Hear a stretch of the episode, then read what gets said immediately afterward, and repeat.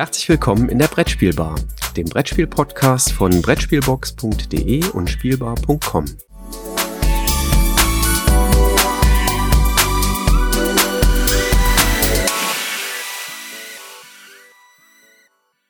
Einen wunderschönen guten Morgen und endlich auch mal wieder mit Brettspielen.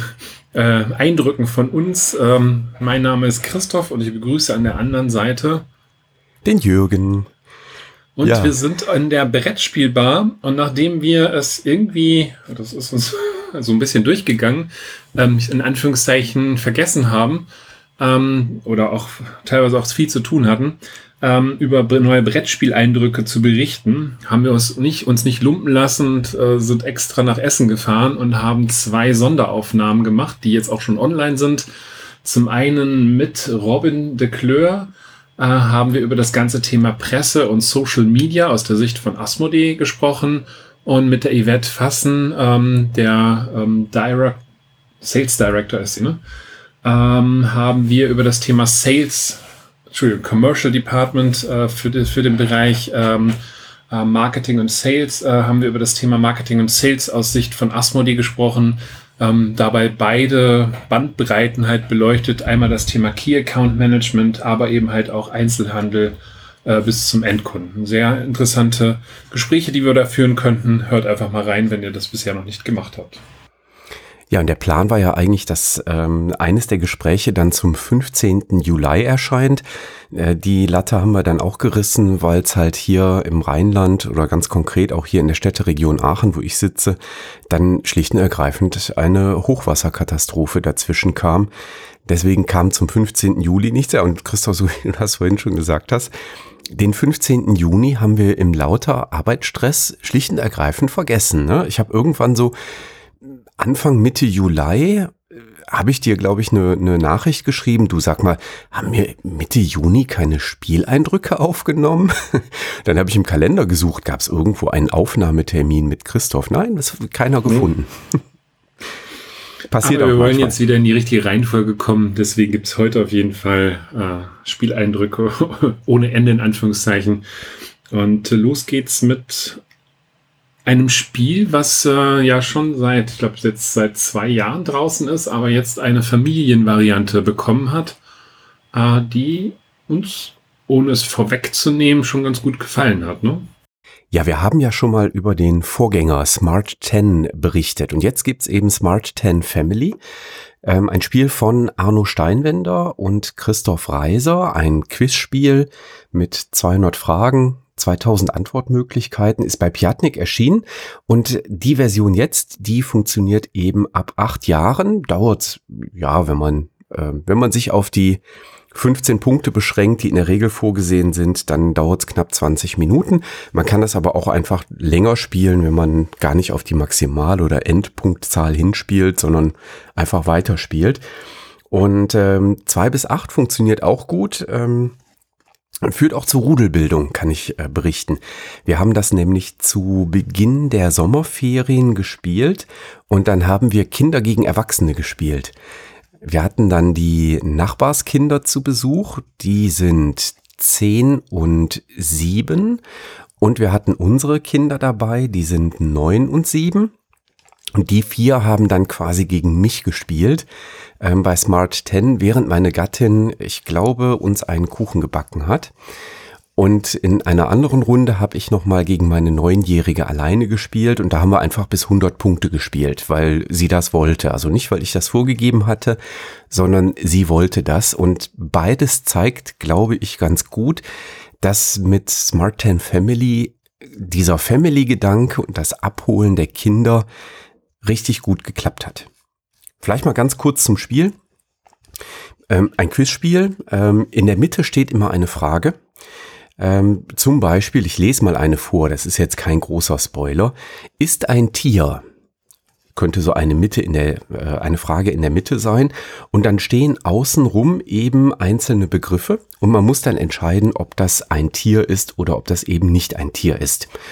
Komm, ich spoilere einfach mal diese eine Karte. Da steht jetzt zum Beispiel drumrum Seepferdchen, Seemuschel, Seekuh, Seehund, Seezeichen, Seeigel, Seebock, Seemöwe, Seefahrer, Seegras und äh, ja, Seepferdchen hatten wir schon. Und dann muss man eben nach und nach entscheiden, so ja, ich glaube, dieser Begriff da, das ist ein Tier.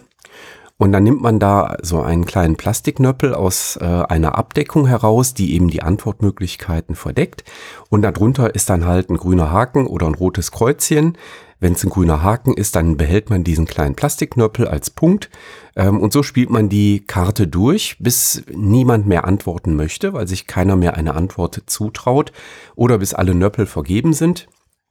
Oder äh, was eben auch passieren kann, ist, dass äh, wir aus der aktuellen Runde ausscheiden, nämlich dann, wenn wir einmal eine falsche Frage oder eine falsche Antwort gegeben haben. Also wenn wir gesagt hätten, ja, das Seepferdchen ist kein, nee, das würde man ja nicht wählen. Wenn wir gesagt hätten, ah, der Seebock ist ein Tier ähm, und dann eben rauskäme, nee, das ist kein Tier, dann wären wir aus der aktuellen Fragerunde raus und würden auch unsere Punkte verlieren.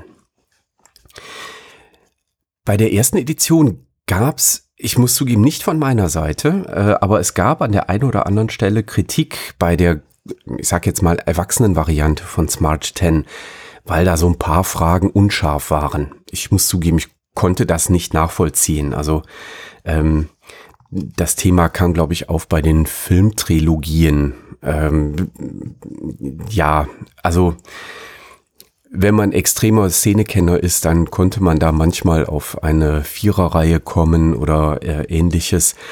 Ähm, es gab einen, einen süßen Fehler in der ersten Edition, die 10.000 Maniacs, das waren nur die 10 Maniacs, also die Musikband. Ähm, daran konnte man dann sehen, dass die Antworten anscheinend in äh, Microsoft Excel ver ja, verwaltet worden sind und da das falsche Tausender Trennzeichen eingestellt war anscheinend. Aber das war jetzt nichts, wo ich äh, eine Kritik dran geäußert hätte. Und jetzt bei der Family Edition, ich weiß nicht, wie es euch geht, Christoph, aber ich habe groß noch keine Fehler gefunden. Nee, also das, was ich jetzt so gesehen habe, waren da auch aus meiner Sicht keine Fehler drin. Ähm, und ich kann den Eindruck, den du gerade beschrieben hast, nur bestätigen. Äh, meine Kinder sind 15 und 12 und die haben da auch mit vollem Spaß äh, mitgewirkt bei der ursprünglichen, äh, ich weiß gar nicht, äh, ja, klassischen Variante, da taten die sich schon an vielen Stellen schwerer. Aber jetzt äh, haben sie echt mega Spaß gehabt. Und äh, das Ding eignet sich aus meiner Sicht, wenn du beispielsweise in ein Restaurant hineingehst ähm, und das Essen wartest, kannst du super mal eben so eine Runde da spielen. Das, das ist relativ kompakt, packt, passt auch in eine, ja, ich sag mal, eine etwas größere Frauenhandtasche hinein. Und äh, ja, da haben wir schon ähm, echt so manche Runde eben halt gezockt und äh, wenn meine Kinder dann äh, sagen, hey, lass uns noch mal weiterspielen, dann ist das eigentlich ein sehr, sehr positives Signal. Das passiert nämlich nicht immer, wenn ich neue Spiele auf den Tisch bringe. Ja, also bei uns auch. Es ist wirklich Begeisterung. Wir haben es unten einfach dauerhaft auf dem Küchentisch äh, stehen und äh, spielen immer mal wieder zwischendurch ähm, kleinere Runden, also bis 15 Punkte normalerweise. Ähm, ich fand das sehr faszinierend, als äh, meine Neunjährige da der Ehrgeiz gepackt hat und sie gesagt hat, wir spielen jetzt bis 100. Und es war auch wirklich ein Kopf-an-Kopf-Rennen. Ähm, als Erwachsener kann man natürlich Einfluss nehmen. Ja, muss ist ganz klar. Also ähm, wenn es mal eine schwerere Frage ist, zum einen kann ich die Frage einfach überspringen. Ja, dann ziehe ich halt die nächste Frage. Also das war mir aufgefallen. Ich gehe mal durch. Ähm, zu welchem Land gehört dieses Kfz-Kennzeichen? Ja, da kann natürlich äh, Siebenjährige können da nichts mit anfangen. Das ist ja klar. Dann nimmt man die einfach raus und packt sie nach hinten. Und ich habe mal geguckt, wir haben jetzt die ersten 75 Fragen Vorder- und Rückseite durch. Und ich habe vielleicht zehn 12, 13 Mal, wenn es hochkommt, habe ich mal eine Frage übersprungen. Also das, das finde ich absolut im Rahmen dafür, dass ich äh, ja teilweise mit Kindern gespielt habe, die unter der Altersgrenze lagen. Mhm. Ähm, das ist völlig unkritisch. Und natürlich hat man als Erwachsener auch so ein ganz kleines bisschen Einfluss bei den Fragen, die für die Kinder schwierig sind, wo sie aber vielleicht die leichten Antworten erkennen dass man da als Erwachsener die leichten Antworten vielleicht den Kindern überlässt. Ähm, auch da hat man natürlich einen Einfluss auf das gute Spielgefühl in der Runde. Ich sag mal, da sollte man als Elternteil vielleicht mit ein bisschen Fingerspitzengefühl dann rangehen. so dass die Kinder dann wenigstens bei jeder Frage einen Punkt machen und ähm, es gab übrigens auch Fragen, wo ich dieses Fingerspitzengefühl mir von meinen Töchtern gewünscht hätte. Muss ich auch ganz klar sagen. Ja, da war so eine Frage und ich dachte so, ach du Schande. Und meine Töchter waren es am Abfeiern, so nach dem Motto, yeah, da wissen wir alles. Und ich dachte so, okay, dann lasst mir wenigstens eins, dass ich wenigstens einen Punkt kriege. Also das gab's halt auch. Ne? Das betraf dann meistens irgendwelche, äh, irgendwelche Comicfiguren oder so, die in in irgendwelchen Comicserien auftauchen. Oder da waren hier diese, wie heißen diese kleinen, sind es Einhörner oder Pferde? Ich glaube, My Little Pony oder so heißt diese Fernsehserie. Äh, okay, die, die haben da drauf geguckt. Alles klar, wir wissen alle. Und ich dachte so, okay, ich kenne kein einziges dieser verdammten Ponys. Weiß der Geier, was ich hier antworten soll. Also, es hat wirklich, wie ich finde, eine richtig, richtig gut gelungene Mischung an Fragen. Ja, definitiv. Also von daher, wenn eine Familie äh, da jetzt was sucht, wie gesagt, äh, einmal, du hast ja jetzt äh, Kinder, die unter 10 sind, aber wir haben Kinder, die über 10 sind. Funktioniert in beiden Welten sehr gut. Äh, kann ich tatsächlich nur empfehlen. Äh, wenn man bisher mit Smart 10 gesagt hat, hm, das traue ich jetzt meinen Kindern noch nicht so zu, Smart 10 Family passt auf jeden Fall. Ja, also von mir eine ganz, ganz dicke Empfehlung. Ich habe aber auch schon Smart 10 sehr empfohlen. Ja, Smart 10 von Arno Steinwender und Christoph Reiser. Ab acht Jahren aufwärts, zwei bis acht Mitspieler. Übrigens, wenn man über vier hinaus spielt, dann spielt man immer in Teams. Aber das machen wir halt, wie gesagt, sowieso. Kinder gegen Erwachsene. Spielt man bis 15 Punkte, 20 Minuten dran und ist bei Piatnik erschienen. Ja, das nächste Spiel äh, ist tatsächlich nur zu zweit spielbar und äh, gehört in die Zwei-Personen-Reihe von Lookout äh, Games ähm, und äh, heißt Great Plains. Autoren sind Trevor Benjamin und Brett G. Gilbert. Das Spiel ähm, spielt sich auch relativ schnell. Partie, denke ich mal, 15 Minuten. Ähm, ja. Wenn man es jetzt mit dem äh, Grübeln und äh, Überdenken der Spielzüge jetzt nicht übertreibt, äh, vielleicht auch 20, 25 Minuten, ähm, so dass man in der Regel äh, auch schnell eine Revanche-Partie dann einfordert. Also um das in Verhältnis zu setzen, äh, selbst mit meiner Gattin habe ich die Partie in unter 20 Minuten oder die Partien in unter 20 Minuten geschafft. Ja, und das ist jetzt äh, ja wie so, so eine Art Duell. Wir haben eine, das, das habe ich blöderweise nicht nachgeguckt. Weißt du noch, wie viele Figuren man zur Verfügung hat? Um die 20, ne? Das kann ich äh, nachgucken. Man hat exakt 20 Stammesfiguren ah, zur Verfügung. Also, wir haben 20 Figuren zur Verfügung und ähm, diese Figuren ähm, müssen wir auf einem Plan ausrichten. So, zunächst einmal ähm, ist das so ein, so ein Plan, der aus verschiedenen ähm, ähm, Feldern besteht, die wir zusammensetzen. Das ist in jedem Spiel komplett neu zusammengewürfelt, so dass also jede Spielfläche individuell für eine Spielpartie ist. Diese Spielflächen setzen sich grob aus Gebirgsflächen und ähm, Talflächen zusammen, wobei die Täler sich nochmal in gelbe und grüne Felder unterscheiden äh, und dementsprechend unterschiedlich zusammenhängende Gebiete darstellen. Ähm, wenn wir starten, haben wir zunächst einmal unsere Höhlen ähm, zu äh, implementieren. Also vom Setting her spielt das in der Steinzeit, wobei das jetzt, außer dass es optisch irgendwo da äh, liegt, äh, keine große Rolle spielt. Das ist eher ein abstraktes Spiel. Wir haben auf dem Spielplan sieben Höhlen und reihum äh, werden dann äh, von jedem drei Höhlen eben halt auf, dieses, auf diesem Spielplan markiert mit so einem kleinen Marker. Und dann geht's halt schon los. Das heißt, ich setze eine Figur, die in unmittelbarer Nähe meiner Höhle auf ein Talfeld gesetzt werden äh, muss.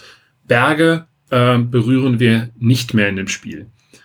Ähm, setze ich das jetzt auf ein Talfeld, äh, wo ein, eine grüne Fläche ist, sind dort in der Regel ähm, immer Tiere abgebildet, so Höhlenmalerei mäßig. Äh, und ich nehme mir dann einen der Token, wenn sie noch verfügbar sind. Das ist also auch nicht immer gegeben. Wenn die Tokens in der Mitte weg sind, sind sie halt weg.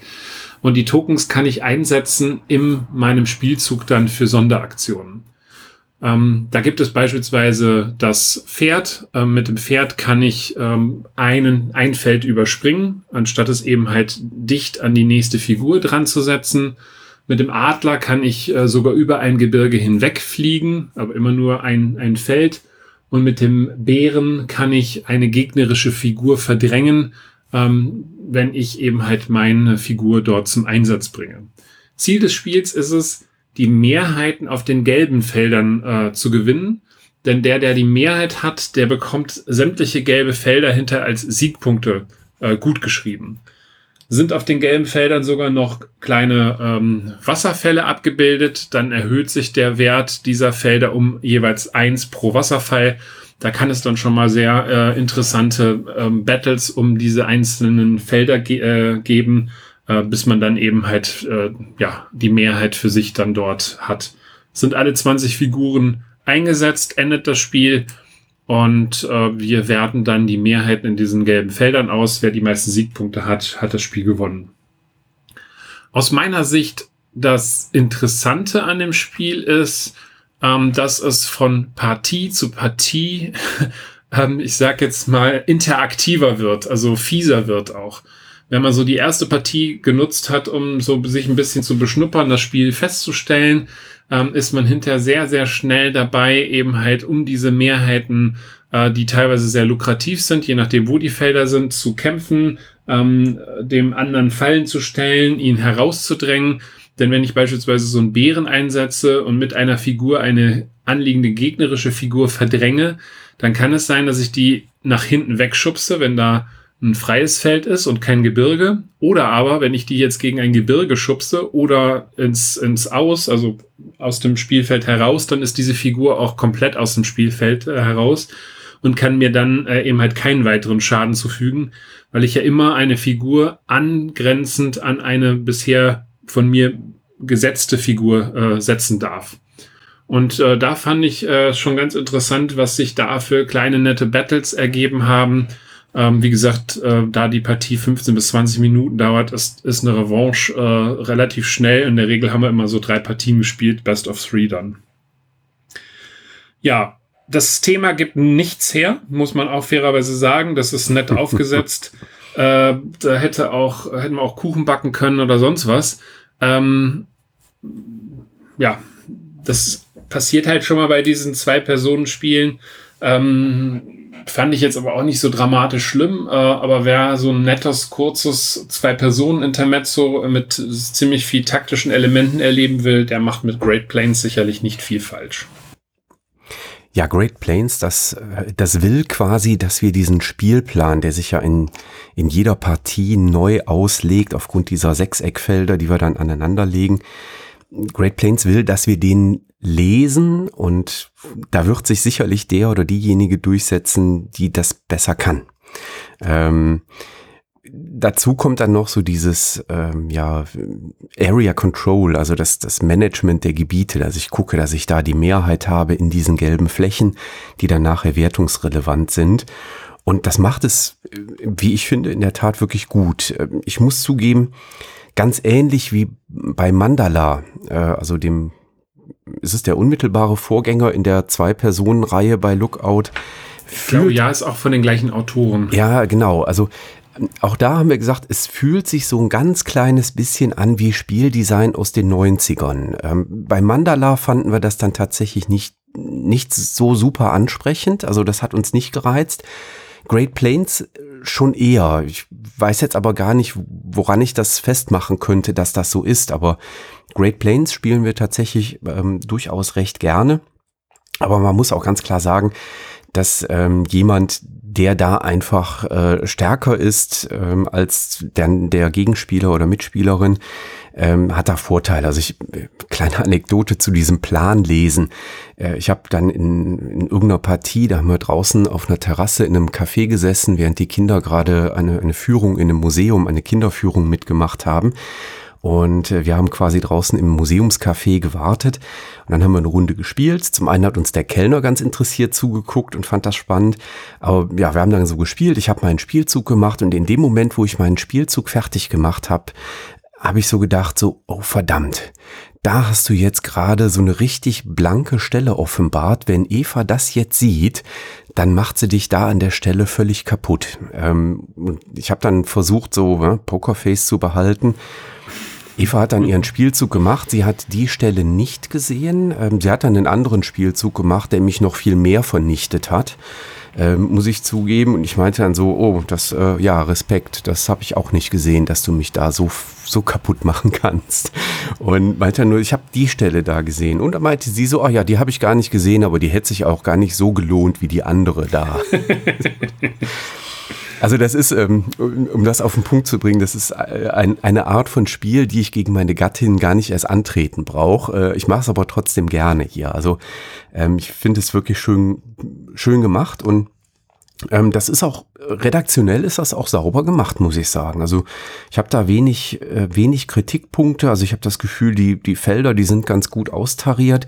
Wir hatten schon Partien mit riesigen großen gelben Flächen. Wir hatten schon Partien mit ganz ganz vielen kleinen gelben Flächen und das spielt sich dann natürlich auch wirklich völlig anders. Ähm, mal Partien, wo die Gebirge so angelegt waren, dass man an vielen Stellen gar nicht drüber kam, weil zwei Gebirgsfelder hintereinander lagen in den relevanten oder spannenden Richtungen. Und ähm, also scheint mir wirklich ganz gut austariert zu sein. Und ähm, von daher hat es uns auch wirklich gut gefallen. Hm, ja, den Eindruck hatte ich auch. Aber es ist halt kein Friede, Freude, Eierkuchenspiel. Nee, also definitiv nicht. Also die dreckige Lache von Eva höre ich jetzt noch. Also, hm. ja. Ja, das äh, war Great Plains bei Lookout äh, Spiele oder Games. Ich weiß gar nicht, ich glaube, die heißen Spiele, ne? Lookout Spiele. Lookout Spiele, ähm, ja. Äh, erschienen äh, von Trevor Benjamin und Brad G. Gilbert äh, ab 10. Ich glaube, das Alter ist auch okay, aber die Person muss schon, äh, ja, ich sag mal, resistent sein für, für negative Gefühle. Ähm, und Dauer 15 bis 20 Minuten. Ja, ich würde sagen, dass so, so eine Art Spiel macht halt am meisten Spaß, wenn die Spieler gleich stark sind. Bei solchen abstrakten, ja, das Brett lesen Spielen quasi. Ja. Genau, da muss man halt sehr gut sehen können. Ja. Ja, prima. Dann. Jetzt hast du die Überleitung wieder nicht mitgekriegt, ne? Also Ach ich mach so. nochmal. Da muss man dann sehr gut sehen können. Und im nächsten Spiel muss man sehr gut hören können. Ah. Haha, sehr gut. ja, prima. Ähm, genau, das dritte Spiel für heute. Wir haben aus der, äh, ja, es ist eine Spielreihe. Wir haben jetzt das erste davon gespielt, ähm, das äh, ein äh, Spiel ist, was man tendenziell einmal spielt, ähm, kann ich da quasi schon einen kleinen Ersteindruck durchaus zu geben. Nämlich wir haben gespielt aus der Echos-Reihe von Ravensburger ähm, das zweite, nämlich der Cocktail. Wieso haben wir das zweite gespielt? Weil wir allein vom Namen und vom Titel her bei den anderen beiden, äh, also bei Teil 1 und bei Teil 3, die Hoffnung hätten, dass wir es vielleicht mit den Kindern spielen können. Ähm, und bei der Cocktail hatten wir das Gefühl, okay, das ist wahrscheinlich eher keine kindergeeignete ähm, Geschichte. Das bleibt aber noch zu eruieren. Ja, ähm, Echos ist wie gesagt bei Ravensburger erschienen von Dave Neal und Matthew Dunstan. Den letzten Namen kennt man ja zum Beispiel aus der, äh, wie heißt die Reihe noch? Äh, Adventure Games, glaube ich, heißt sie, ne? Bei Cosmos. Korrigier mich gerade, wenn ich das genau. falsch im Kopf habe. Ähm, Echos ist ab 14 Jahre aufwärts spielbar, soll von 1 bis 6 Mitspielern gehen. Wir haben es zu zweit gespielt. Und ich muss zugeben, die, ähm, ja, die Menge an Mitspielern fand ich auch gut. Also das geht wahrscheinlich schon zu sechst, aber dann braucht man schon ganz schön Tischdisziplin. Äh, denn Echos ist äh, ein Spiel, bei dem es auf Gehör ankommt. Echos kommt nämlich mit einer begleitenden App für die Smartphones. Ähm, die kann ich installieren und über diese Smartphone-App kann ich die Dinge, die bei Echos im Spiel enthalten sind, einscannen mit der Smartphone-Kamera und bekomme dann zu diesen gescannten Papptableaus oder Karten sind das, ähm, Tonschnipsel vorgespielt. Und diese Tonschnipsel, das können sein Geräusche, ähm, das können sein Fetzen von Unterhaltungen, die man zu hören bekommt. Und alle diese Geräusche sind halt eben mit einer dieser Karten aus dem Spiel verknüpft. Auf den Karten sind immer Bilder. Das erleichtert einem dann dieses Zuordnen. Wo war nochmal welches Geräusch eigentlich vorzufinden und äh, anzutreffen? Und wir spielen im Spiel Ermittler, die jetzt aus diesen Geräuschen heraus den Fall rekonstruieren sollen, der dort passiert. Also die Rahmengeschichte ist so ein bisschen auf Mystik angehaucht, so nach dem Motto, oh, wir sind Ermittler, Detektive und wir haben die besondere Fähigkeit, Geräusche aus der Vergangenheit wahrzunehmen, die sich an bestimmte Gegenstände an den Tatorten verknüpft haben und damit verbunden sind. Also das ist so ein bisschen Hanebüchen, aber äh, irgendwie muss man das, äh, das Ding ja in eine Geschichte einbinden. Ähm, was dann nachher im Spiel passiert, ist, dass wir eben diese Karten auf dem Tisch auslegen und die Karten dann nach und nach mit der App einscannen und dann einen Tonschnipsel vorgespielt kriegen von der App. Das ist auch tatsächlich sehr hochwertig produziert. Also da hat sich Ravensburger äh, richtig ins Zeug gelegt, sowohl was die Sprecherinnen und Sprecher angeht, auch was, äh, als auch was das Sound Engineering angeht. Also man kann da die Geräusche schon sehr, sehr gut zuordnen. Und so scannt man eben nach und nach diese einzelnen Karten und versucht die ähm, Tonschnipsel, die man dann dort hört, den ähm, Kapiteln zuzuordnen, die eben in diesem Fall enthalten sind. Also in dem Fall, den wir gespielt haben, der Cocktail, da gibt es eben sechs Hauptkapitel und zu diesen sechs Hauptkapiteln versucht man dann vier der Karten, ergo vier der Tonschnipsel zuzuordnen.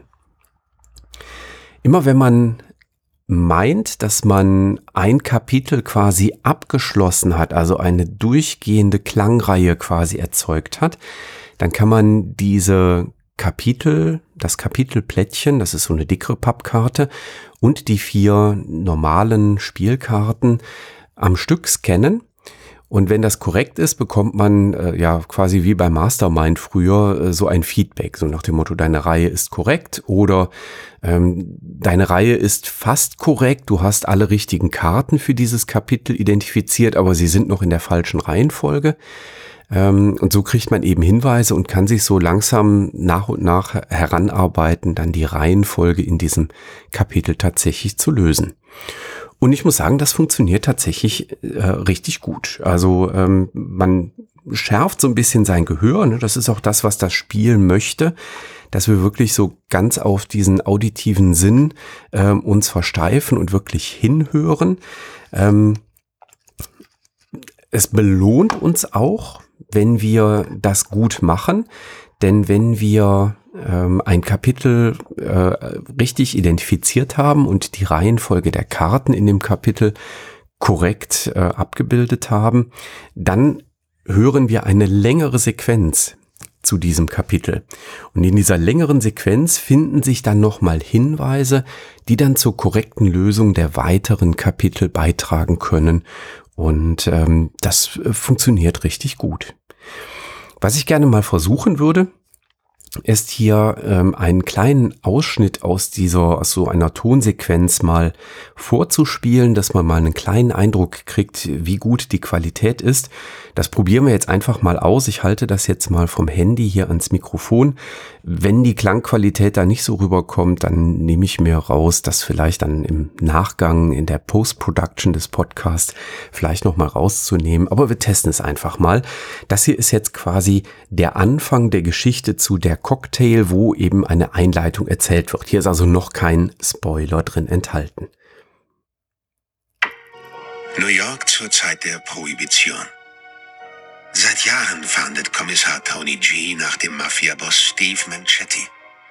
Doch wer immer sich hinter der Identität des grausamen Steve versteckt, war der Polizei stets einen Schritt voraus. Bis Tony einen Barkeeper namens Arthur überzeugen konnte, ihm zu helfen. Arthur kannte Steve zwar nicht persönlich, arbeitete aber in dessen illegaler Kneipe. Er versprach, dem Kommissar so viele Infos wie möglich über seinen mysteriösen Arbeitgeber zu beschaffen. Ja, und ähm, so klingt das in der App. Ähm, wie ich finde, sehr angenehm gesprochen, auch ganz unterschiedliche Sprecher dabei. Ich habe mal versucht, auf der Ravensburger Webseite rauszufinden, wer die Sprecher sind und welches Tonstudio hier quasi die Arbeit übernommen hat. Ich bin da leider nicht fündig geworden. Das äh, hätte ich noch sehr spannend gefunden, weil ich die Stimmen ja sehr passend fand für den Fall. Also es, äh, es zieht einen schon so ein bisschen rein und äh, da lohnt sich eben, äh, dass dann hier wirklich mit professionellen Sprechern und auch professionellen Tonstudios gearbeitet wurde. Ja, soweit unser Eindruck äh, zu Echos. Hier in dem Fall jetzt äh, die äh, das zweite Spiel aus der Dreierreihe, ähm, der Cocktail, äh, erschien bei Ravensburger und ist ein Spiel von Dave Neal und Matthew Dunstan. Wie gesagt, eins bis sechs Spieler steht drauf ab 14 Jahren. Ich fand zwei eine richtig gute Spieleranzahl. Also meiner Gattin und mir hat das äh, sehr viel Freude bereitet. Wir haben diese ganzen Karten auf dem Küchentisch ähm, ausgebreitet, während die Kinder draußen auf der Straße ähm, die ganze Straße mit, äh, mit Straßenkreide vollgemalt haben. Und äh, das äh, war ein, ein schöner Nachmittag. Wir haben da so ungefähr, wie lange haben wir dran gespielt? Ungefähr 45 Minuten haben wir dran gespielt. Auf der Schachtel steht 60 Minuten. Ähm, ich glaube, 60 Minuten könnte sich ergeben, wenn man es mit mehr Leuten spielt und dann vielleicht öfter mal eine Karte nochmal gescannt wird, weil irgendjemand sagt so, ah, das, das würde ich gerne nochmal hören. Da war, glaube ich, irgendwo im Hintergrund was zu hören. Dann kommt man vielleicht auf 60 Minuten, aber äh, das hat mit 45 Minuten richtig gut unterhalten. Ja, prima. Ja, hört sich sehr gut an. Also ich habe die Fälle noch hier liegen. Ähm, ich habe äh, gerade ergriffen, gelauscht deiner Beschreibung, während ich hier auf Mückenjagd war. Aber äh, das nur so am Rande. Nee, also ich habe noch zwei Fälle hier liegen. Ich habe sie noch nicht gespielt, ähm, aber das sah schon echt sehr, sehr interessant aus. Werde ich mir definitiv in den nächsten Tagen noch gönnen.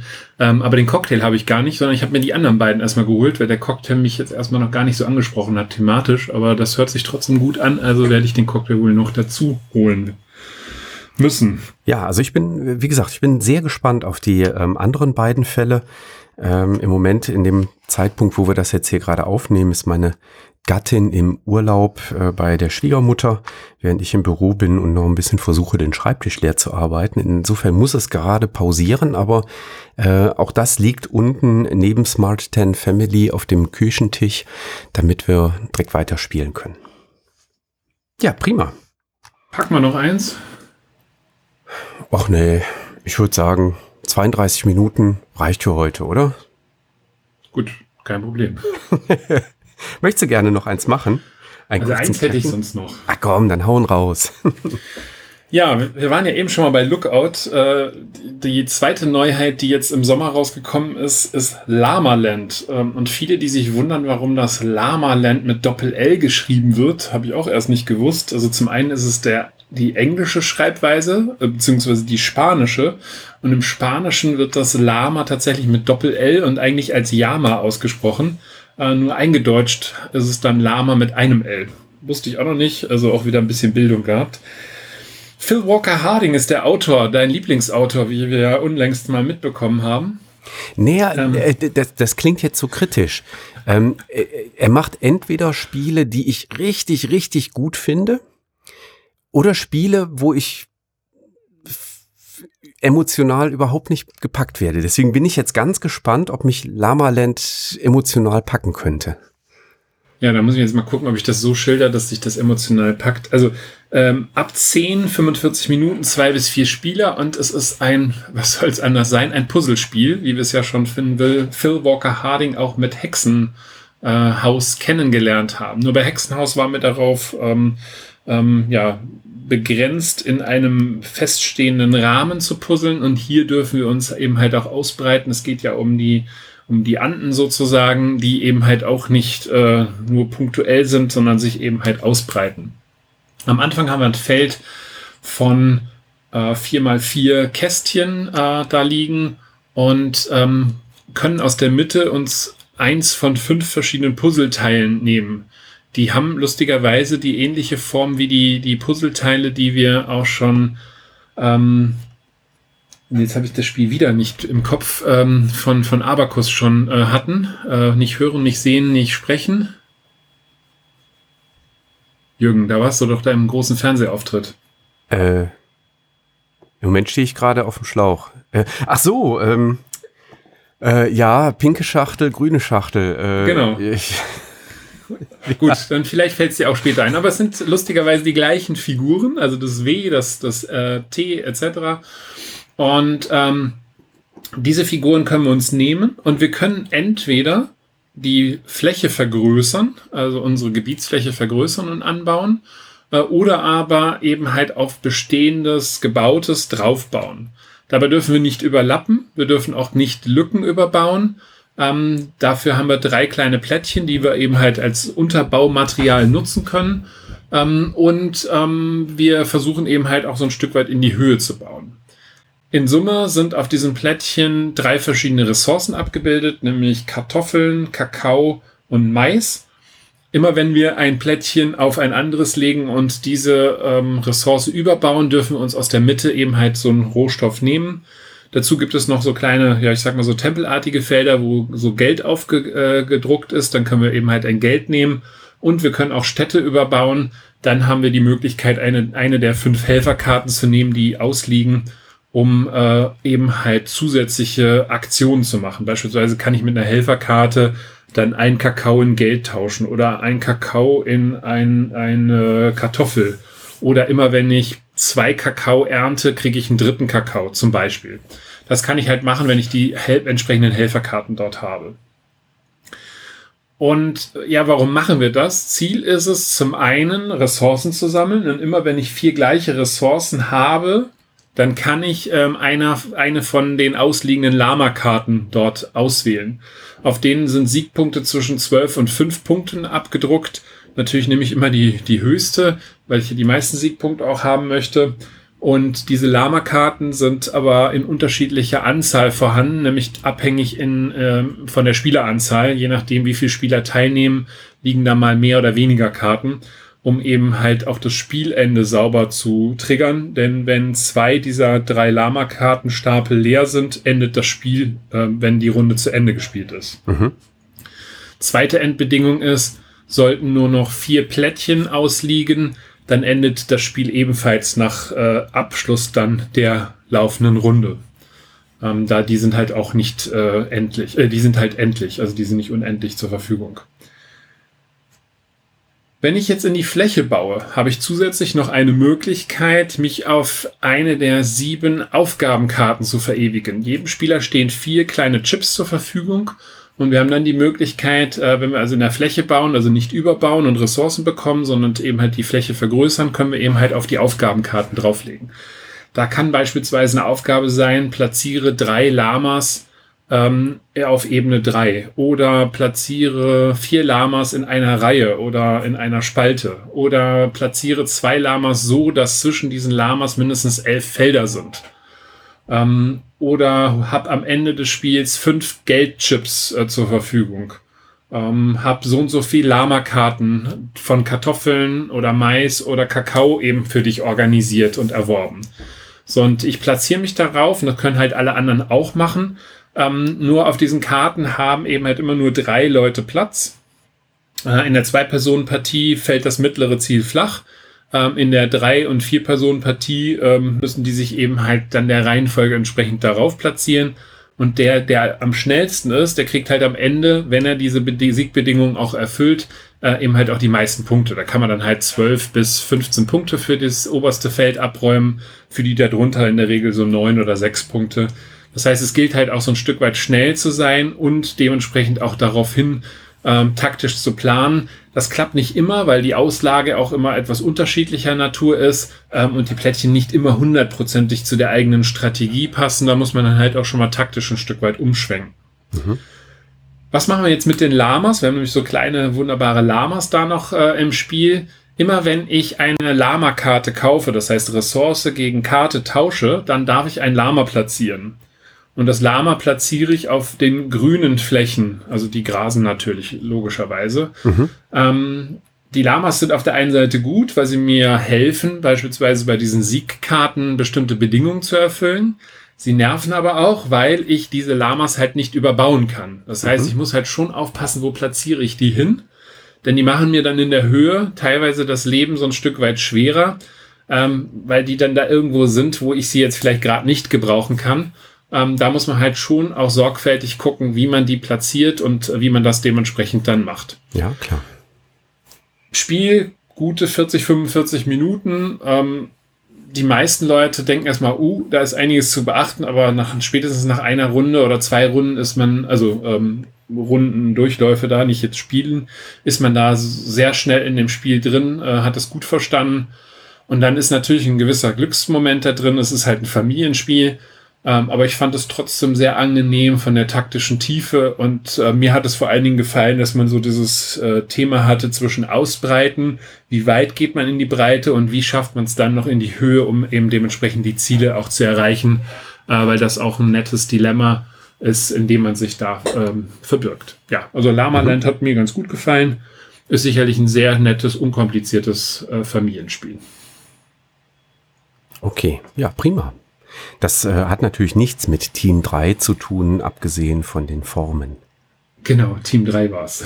ich wollte dich vorhin nicht unterbrechen, aber wenige Sekunden später fiel es mir dann wieder ein. Ja. Ja, ja, prima. Lamaland, nochmal die Rahmendaten. Phil Walker Harding, Lookout-Spiele. Genau, ab 10, circa 45 Minuten, zwei bis vier Leute können das äh, spielen. Jetzt machen wir Und Schluss Lookout für heute. erschienen. Jetzt machen wir aber Schluss für heute, oder?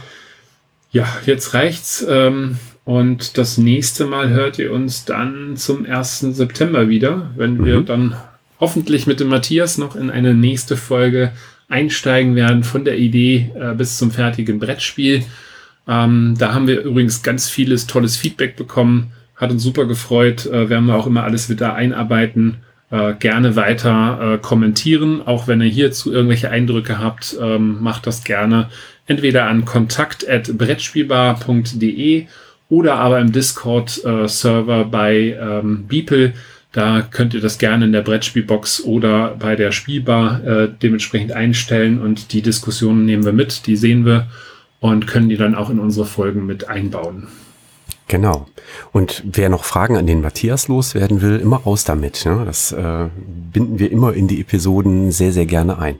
Gerne auch als Audiofragen. Ne? Hier gleich im Abspann kommt auch unsere äh, Mobilnummer, wo ihr äh, in allen Messenger-Diensten, die äh, mir so bekannt sind, äh, uns auch Audios schicken könnt. Selbst WeChat mittlerweile. Wo man ja nur mit Einladung reinkommt. Ja. 01590 5511223. Ganz einfach zu merken und wie ich finde eine sehr schöne Rufnummer. Ja, prima. Dann, Christoph, danke ich dir für den schönen Morgen hier an der Brettspielbar. Ich trinke jetzt noch einen zweiten Kaffee und äh, wende mich wieder meinem Schreibtisch zu. Und den Zuhörern da draußen, Dankeschön fürs Dabeisein. Mach's gut. Tschüss. Tschüss.